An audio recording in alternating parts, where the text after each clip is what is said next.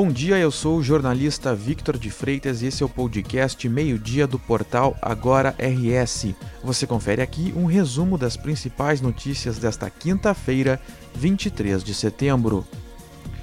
Porto Alegre ampliou nesta quinta-feira para a faixa etária de 12 anos ou mais a vacinação contra a Covid-19. São 36 unidades de saúde e 18 farmácias parceiras realizando a vacinação, inclusive em horários noturnos.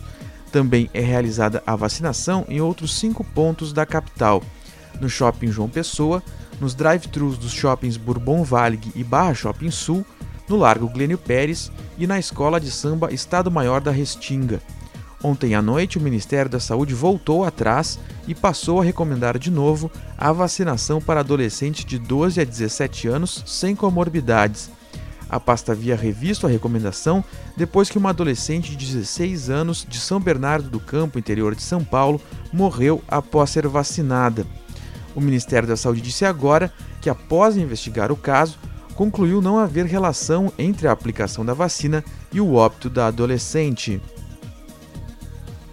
O governo do estado emitiu um aviso para a região de Pelotas, no sul do estado. Essa é a primeira sinalização deste tipo depois de cinco semanas sem avisos e alertas no estado. Segundo os técnicos do GT de Saúde, a região de Pelotas está com quase o dobro de casos de Covid-19 da média estadual foram registrados 158,8 novos casos por 100 mil habitantes, enquanto a média estadual no mesmo período é de 83,4 casos por 100 mil habitantes. O aviso é o primeiro passo do sistema 3As de monitoramento com o qual o governo do estado enfrenta a pandemia no Rio Grande do Sul. Quando recebe um aviso, cabe à região redobrar a atenção para o quadro da pandemia, sendo opcional adotar novas medidas de controle do contágio do coronavírus. A fiscalização apreendeu duas toneladas e meia de alimentos impróprios para consumo no município de Candelária, na região central do estado. Os produtos foram encontrados em cinco estabelecimentos do município: três mercados, um açougue e um abatedouro. Os principais problemas encontrados nos locais vistoriados foram produtos de origem animal armazenados de forma irregular e fora da temperatura adequada, produtos com prazo de validade vencidos ou sem prazo de validade e sem identificação e procedência. O Ministério Público não divulgou os nomes dos estabelecimentos comerciais fiscalizados na ação.